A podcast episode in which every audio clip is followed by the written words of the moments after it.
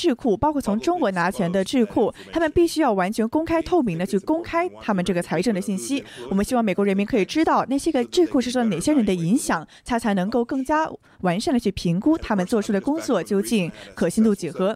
同时呢，我们也与我的同盟来自 Austria、还有印度、还有日本以及。在上一周，在东京与他们有非常好的对话，其中呢就是要加大我们在这个印太地区岛屿的合作。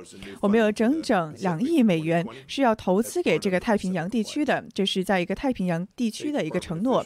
今天呢，我们国务院的官员也进行近期进行了一系列个关系的讲座，那包括呢，其中邀请了很多个其他的国家去帮助他们度过这个病毒，同时呢也。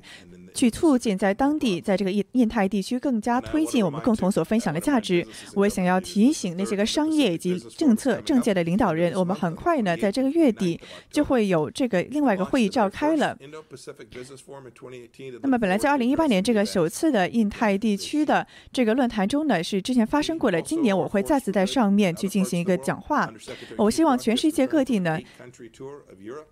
我们都能够去进行交涉。我们最近也有人去过这个欧洲去进行交涉。那么我们知道，看到五 G 这个网络是十分的紧密的，有整整超过二十五个北约还有欧盟的国家，他们都已经加入到我们的承诺中，只会运用可信任的运营商去做他们的五 G。我们也与欧盟。进行了一个联署的声明，这是关于这个清洁能源以及清洁的五 G 网络的这么一个工具箱。那么这个工具箱呢，就是我们两个共同通力合作的一个非常重要的要素。非常重要要知道的是，那些个 EU 的欧盟的人，他们可能如果他们自己违反了这一点的话，他们自己要就要为这个侵犯个人隐私，他就要为其负起责任。如果说他把这个网络外包给一个高风险的运营商的话，他们要对此负起责任。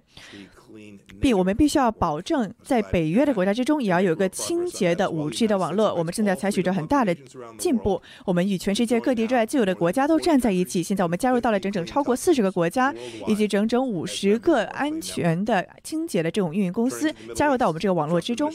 那么关于中东，川普总统一直在支持的我们墨，我们支持这个墨西哥湾地区附近国家的繁荣与和平。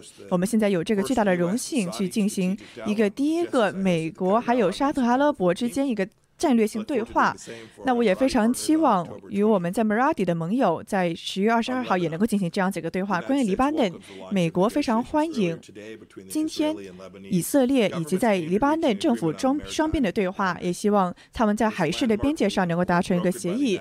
这样子一个历史性的成就，是因为美国的中中从中的调解才达成的。那在两个国家的请求之下呢，我会让我们的副。这个部长他们也会将会参与到他们这个对话的开场去协调，从中进行斡旋。我希望他们这一切能够成功的进行。以前呢，我们在持续的对抗 ISIS 伊斯兰国，还有这个 Beatles 披头四，我们看到了他是。他们在拓，他们在折磨人质。我们对美国对他们的惩罚是个巨大的成功。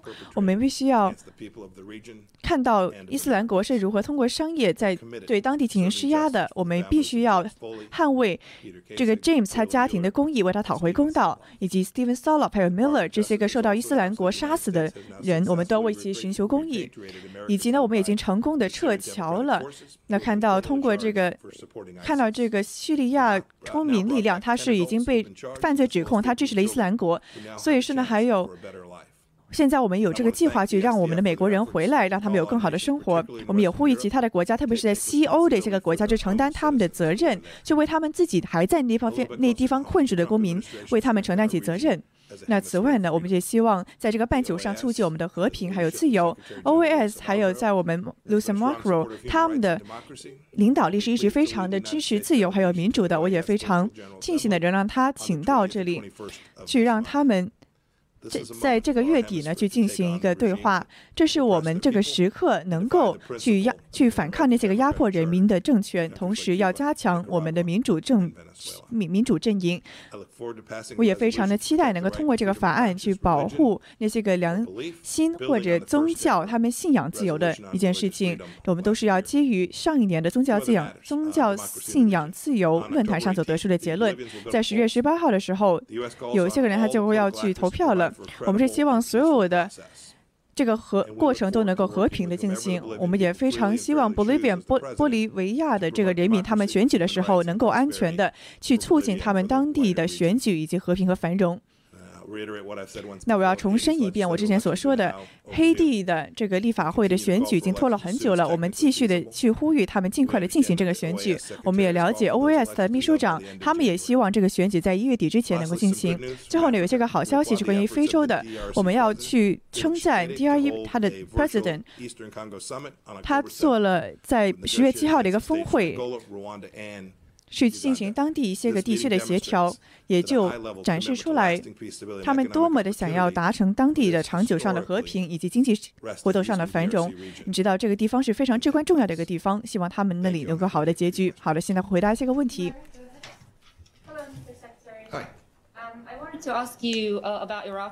那我想关于伊拉克问几个问题。那 Baghdad 他最近是宣布了一个停火，宣布不会去攻击美国的大使馆。你觉得这是否是代表着我们是保护大法馆上大使馆上的一个进步？还是我们还是继续的会把外交人员给撤回来呢？那上一周的时候，你说的国务院将会泄露，将会公布一些个克林顿当时邮件门的一些个邮件。那还有多少没有之前之前没有公布过的呢？那为什么要现在这么做呢？为什么不是违反了哈奇法案呢？以及谁会具体来做这项工作呢？那为了透明度去公开这些个邮件，绝对不会违反哈奇法，这是一个非常可笑荒谬的问题。我们将会继续做正确的事情，也会保证所有的邮件都能够到正确的地方。我们也会竭尽全力的保证美国人民有这个机会，能够尽可能的看到更多的真相。那关于伊拉克的问题，就像在其他世世界上的地方一样，我们将会竭尽所能的去保证我们的外交官员还有其他的，在我们全世界各地的大使都不能够在一个安全的情况下进行工作。我们也非常的高兴，伊拉克的政府正在做更多的事情去。为我们的外交官员提供安全，能够保证他们的人身安全。但是想一下你的问题，我们有好有现在有很多的武装部队，他们已经承诺了不要去违反伊拉克人民的主权了。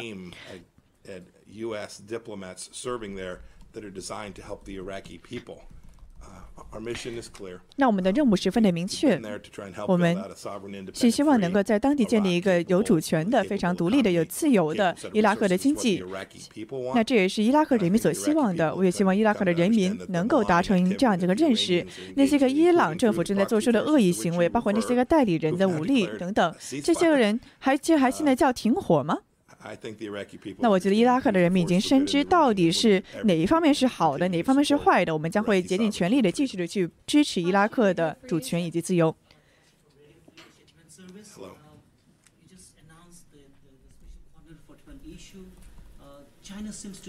那中国看起来。那根据最近的报告呢，是关于中国在西藏的动作。那中国声称。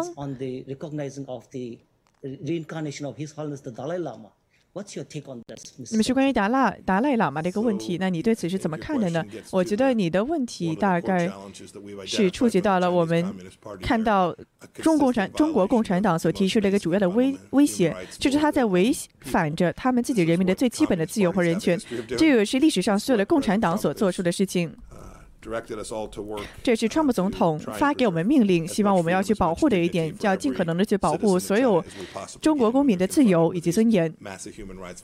特别是当他面临着如此大规模的人权的规范违反的时候，这是中国共产党所做的事情。这这是真的，无论是在新疆，还是说在西藏，我们也刚才。谈到了这一点，还是说在内蒙古，我们看到内蒙古的人只是想要在自由下生活而已，他们只是想去保留他们自己的尊严以及人权而已。在每一个地方，无论是在香港，在每一个这样子的地方，我们只是叫中共，我们只是对他有我我们与我们对其他国家要求是一样的，就是要尊重每个公民的基本的自由还有人权。我们将会竭竭尽全力的去在全世界形成个阵线，让我们知道这个人权到底有多么的重要。以及多么重要，要加入到我们，并且让中国共产党付出代价，因为他们对这些个基本的人人权的自由，他们是完全的蔑视的。Thank you, Mr. Secretary. Hi. On Armenia and Azerbaijan, Christians in the U.S. are very concerned about Christians in the region, and 那伊朗不好意思，那基督教的人呢，对他们的事情非常的忧虑。那是拜登是说呢，川普总统对此什么都没有干，对当地的这个爆发什么都没有干。那你是否可以澄清一下，川普总统做了些什么呢？以及你对阿马尼亚的二，那你是否对？亚美尼亚共和国的这个领导人进行过交涉呢？他说这个事情还在发生着。那我可以说呢，我与川普总统已经今天早上刚刚谈过这个事情，简短的谈到了我们正在密切的关注当地所在发生的情况。我们也与我们欧洲的盟友一起，还有很多其他的国家一起，一起去要求他们进行停火，并且呢要解决这个冲突。我们也看到了一些个报告，看到有些公民死亡了。我们也看了土耳其，他在开始行使。我们也希望所有的国际的不要国际的国家呢，不要再你们再继续搞搞事了，不要在你们再搞淌淌乱这趟浑水了，不要再火上浇油了。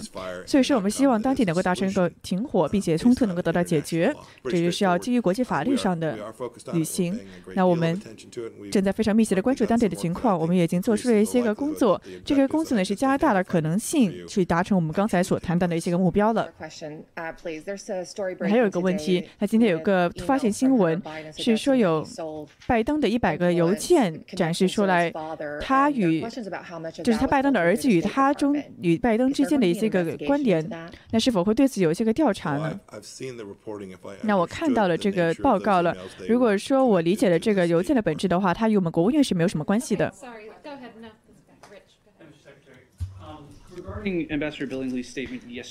那关于昨天大使的一个声明，那你说呢？有一个原则上的达成的共识，你可以解释一下这个共识到底是什么呢？那俄罗斯他现在说好像不是有一个延长的共识呀？那这个所谓的理论上的共识是怎么样的呢？那美俄中间有什么样的进展吗？他说我对此没有什么可添加的。今天早上我与川普总统通过话，他也对此非常的致力。他我们也我们也希望有这个机会。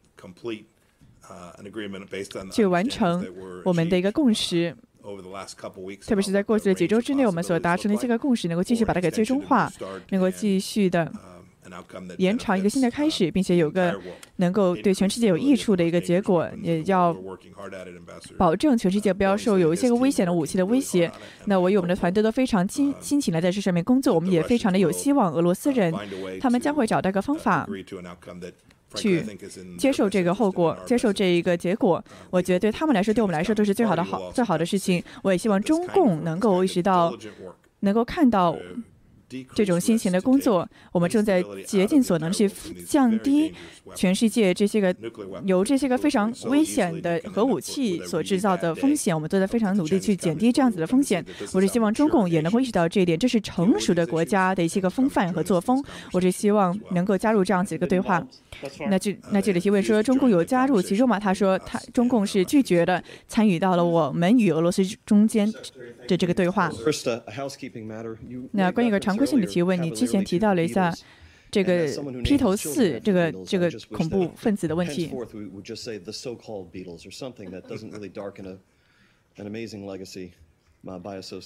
你知道这个披头士披头四之前有个披头士嘛，所以人们就会有一些关联。那我有一些个问题是关于这个克林顿的邮件的。你可以问，但是我只能告诉你说，我什么都没办法给你补充了。我希望你把这个提问的问题，你要是真的想问的话就问吧。只是我想告诉你说，我反正是没什么好答的，反正是从我这里得不到什么话的。你可以。那行，那我换另一个问题，是关于这个。Well, I'll I'll ask the questions, and if you feel you have nothing to say, then that'll be great. What we accomplish here. 他说好，那我就问另外一个问题。 你是否看到过这样子的邮件？你是否对它的内容很熟悉呢？如果你看一下这个公共言论在这个上面的时间线的发展的话，好像看起来说是这样子的行动是你所做出的，而且是因为总统要求你，你才这么才这么做的。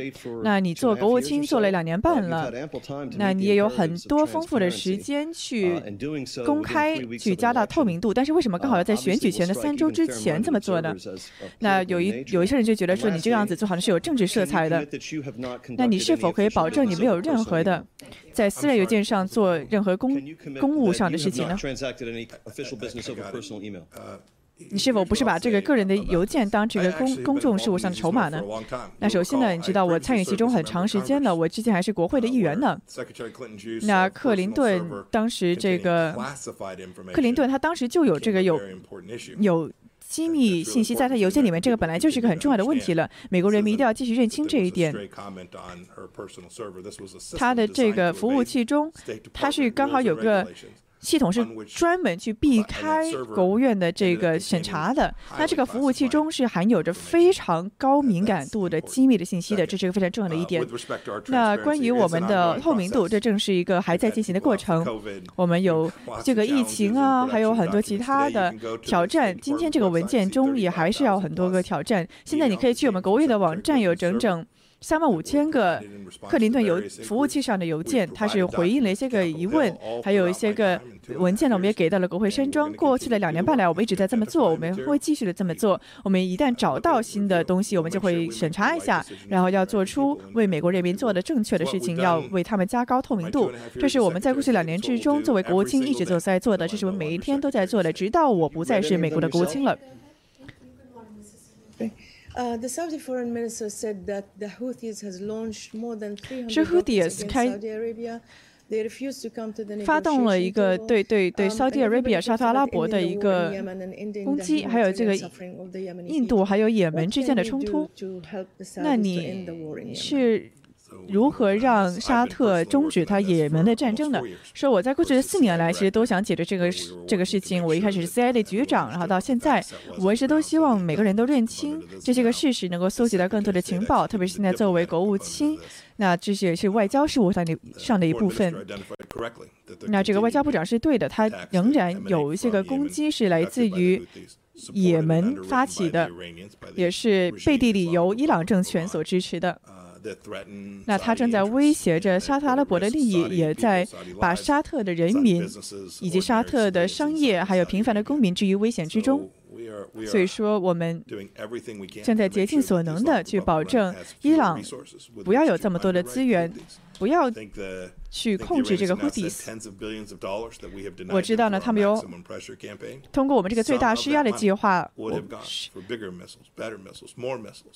是制止了他很多资金的流入，不然的话，这些个钱就会让他们制造更多的武器，让他们对沙特阿拉伯制造更大的伤害了。所以说，我们对伊朗的施加计划是十分的成功的。我们不给他有到这么多的资源，同时也不让这个政权有如此多的能力去进行这样子的攻击。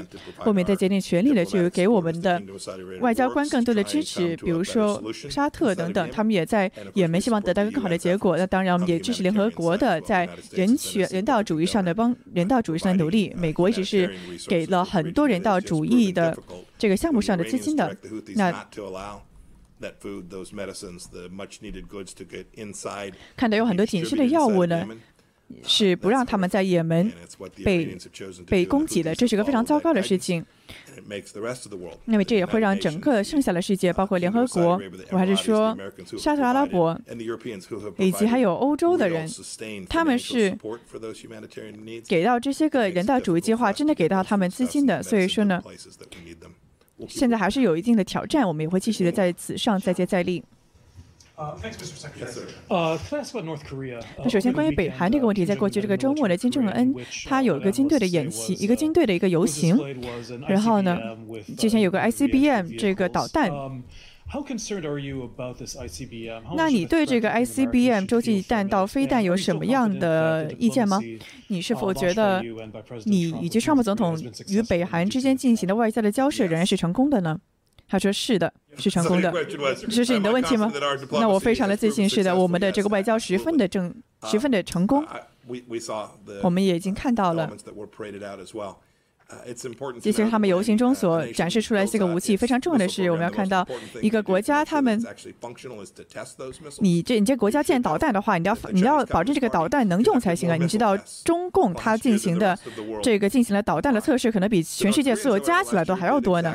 那北韩呢，上一年是一个导弹的这个试验都不没有做，是只有零个。那之前那一年也是这样子的，所以说你要知道这一点。我们的确是在北韩做了很好的工作，去减少了美国的。大家好，欢迎回来，我是 Iris 曹明。那么今天早上呢，我们看到国务卿蓬佩奥呢是出来召开了记者会。那么他今天早上是刚刚呢与沙特阿拉伯的问题呢进行了一个讨论，也是有很多在外交上的议题，今天是一一的逐一回答。那么今天整个演讲召开记者会的主题呢，就是有两个重点：首先，美国是世界上一个良善的力量；其二，像中共、伊朗这样子的政权，是事实上风险还有威胁的来源，正在持续的威胁着各个国家的安宁。以及利益。那么首先来看到第一点，我们看到今天的一开场呢，就是列出了几份图表，是展示出来最近获得诺贝尔和平奖的这个世界的粮食基金会，它原来呢最多的出钱出力最多的就是美国，甚至呢是比其他国家遥遥领先。他举了一个很有趣的数字，说美国往这个世界粮食基金上所放的钱，比跟跟中共比，那简直是一个天一个地，根本就是完全比不上的。所以从中呢也可以看到国务卿。蓬佩奥是在强调说，大家一定要认清，就算是受到外界的认可，其背后的因素究竟是什么样的格局？那包括他其实提到了联合国，他也是有褒有贬。虽然提到了在这个人道主义援助上呢，联合国是有成就的，那这也是因为美国在后面出钱出力，作用很大。但是与此同时呢，这个贬的部分，他就提到了联合国的人权理事会，竟然是让中共还有伊朗这样子，甚至古巴都加入了进去，作为。为这个理事成员，他对此呢是非常的嗤之以鼻，说呢这就是为什么美国早早就脱身，早早就脱身而出，因为这样子一个名不副其实、徒有虚表的人权理事会是完全不愿意让美国所容忍的。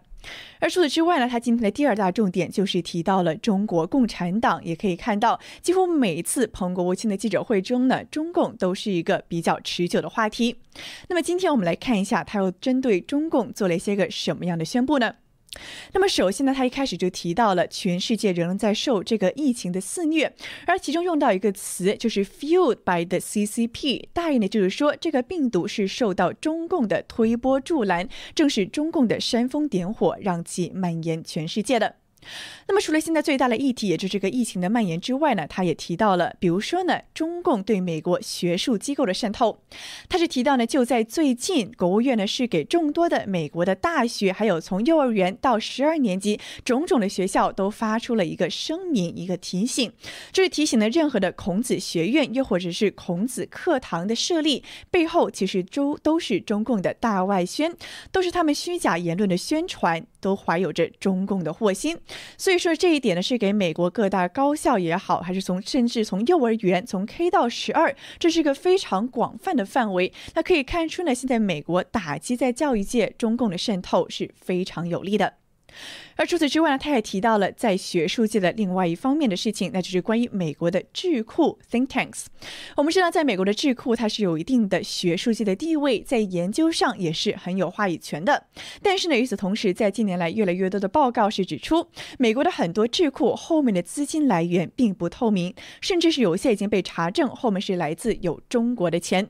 所以说呢，现在国务卿蓬佩奥是再次的明言勒令，说美国所有的智库都必须要一五一十的公开他们的财政明细，背后所受到的资金究竟是来自何方，来自哪一个国家，哪一方代表，这样子呢才能保证美国民众在汲取信息的同时，在看到比如说一份智库的报告、一份智库的演说等等，都能够知道，哎，这个智库后面会不会有其他的角色在发挥着作用呢？那么除此之外呢，我们看到今天其实最大的关于中共的一点，就是蓬佩奥在谴责中共是违反人权、侵害宗教自由、信仰自由最基本人权的这么一个非常恶劣的国家。他一直在提着呢，说全世界也就是中共在违反人权上是最最的明目张胆，而且是针对自己的国民如此的变本加厉的。所以他是提到了美国现在各个方面都在呼吁，并且是实质的在保护着这些地方人民的安全。他还提到呢，川普总统是直接给了命令，说呢要保护每一个中国公民他们的人权以及尊严。那么这一句话呢，也是其实很久都没有听到，是第一次听到，说哦，川普总统给命令，要美国这些官员尽最大努力的去保护中国公民的尊严和人权。那么具体来说呢，他也提到了几个地区，那比如说提到了西藏、内蒙古、新疆等等。那么这些都是在过去的很多记者会中，美国的官方言论中都已经屡见不鲜的地区了。我们知道新疆的集中营也好，还是西藏现在的这个所谓的 ethnic cleansing，这他们种族文化和语言的清洗也好，都是受到了各国的高度关注。那么今天蓬佩奥是明言说到，说对西藏呢，现在要特别派一个这个副国务卿去任命，去要管理这。方面的事情，就是说呢，要他介入，要去保护西藏的种族文化语言得以保留。那么这也是他所反复强调的，美国在世界上所发挥的一个保护，那无论是哪个地方的人权，还有宗教信仰自由等等基本权利的这么一个准则以及责任。而除此之外呢，他其实也提到了香港。我们知道呢，其实，在最近呢，在八月底的时候，香港有十二名活动人士呢，是在逃离香港前往台湾寻求庇护的途中呢，遭到了中共广东海警船的拦截而被捕的。目前呢，还是在被关押在深圳的某处看守所。那么，最近的香港还有中共的警方呢，是被曝被曝露，说是联合的在监视他们的逃离，并且呢，是设置好了、盘算好了这整一个的抓捕计划，可谓是处心积虑的。那么由此呢，蓬佩奥呢，他其实也已经发生了。比如说呢，他之前就表示说呢，美国是与他们这些人站在一起的。比如说在昨天，蓬佩奥是参加了一个叫做约翰麦卡恩的自由奖的颁奖典礼。那么在接受这个奖项的时候，他发表演说，其中就提到了香港。他是提到呢，目前对台湾去前往了台湾寻求庇护的十二个香港青年并没有犯罪。他说呢，他们只是相信他们应该拥有自由，拥有每个人都不可剥夺的权利。他也强调呢，他们这个信念并不是孤军奋战的，美国与他们站在一起。我们知道，自从上一年的反送中运动到今年国安法风波以来呢，美国是已经非常明确的表明态度，与那些个热爱自由的香港人民是并肩作战，有着相同的理念，也理应支持他们对民主的诉求。而相反，看到中共在处处钳制自己公民的自由，包括在香港，还有在其他等地，特别是在中国大陆，这些个种种的行径都已经潜引来了全球各地的谴责。其中呢，以美国最为明确、最为明确的这么。对他实行了批评。我们知道，蓬佩奥作为一向对中共言辞吝啬，今天也是完全的提到了这一点，是提到呢，美国与中共是大相径庭，对比是非常鲜明的。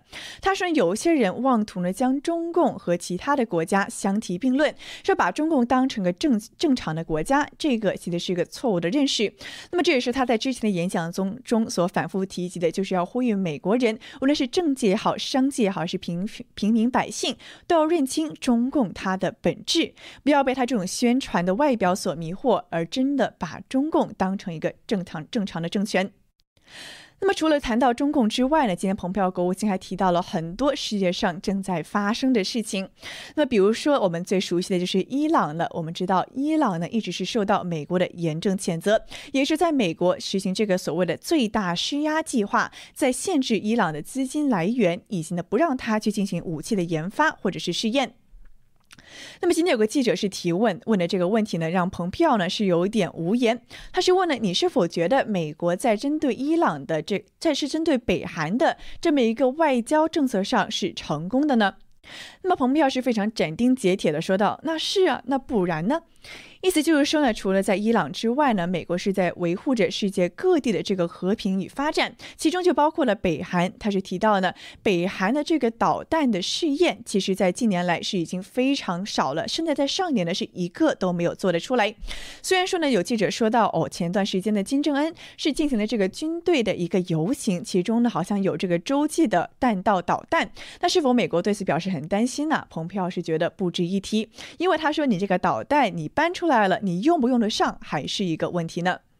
但是提到这个导弹，提到北韩，提到伊朗，那不得不都回去讲一讲中共。提到北韩的时候呢，蓬佩奥是拿出了中共做例子。他说：“你知道吗？中国共产党每年所进行的导弹的试验，或许比全世界加起来都要更多。而目前呢，现在看到美国与俄罗斯等国在进行的这种和平的谈判，包括就是。”进行这种武器的降级化，要防止核武器蔓延，防止核武器危及人类世界。这样子的对话中呢，中共是明言拒绝参与的。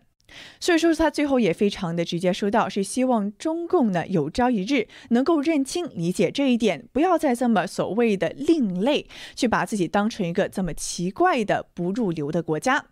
他也说到了，说你看到我们美国在这些事情上的处理方式，才是真正的大国风范、大将之风，这是给所有的国家做一个领袖、一个典范，也是给中共做一个最好的鲜明的对比的例子。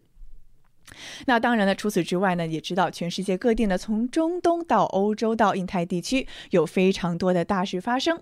那么，蓬佩奥今天所提到的每一件事情呢，在此就不加赘述。但是，总而言之，回到我们开头的总结：第一，美国是世界上的良善力量，在全世界各地都在促进着和平发展。那包括了经济上的繁荣了，那当然了，还有人权上的维护，为自由、为人权发声，这都是美国的本分，也是美国正在日以继日、日以。日以继夜正在履行的职责。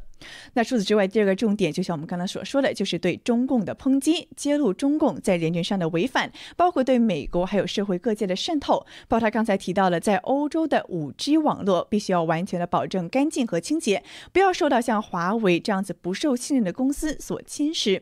那么也是叫全世界的形成一个阵营，热爱自由的国家都站到一起，去认清中共的威胁，反制中共，去真正的捍卫全世界的自由以及和平。好的，以上就是今天这一场蓬佩奥国务卿举行新闻记者发布会的主要内容。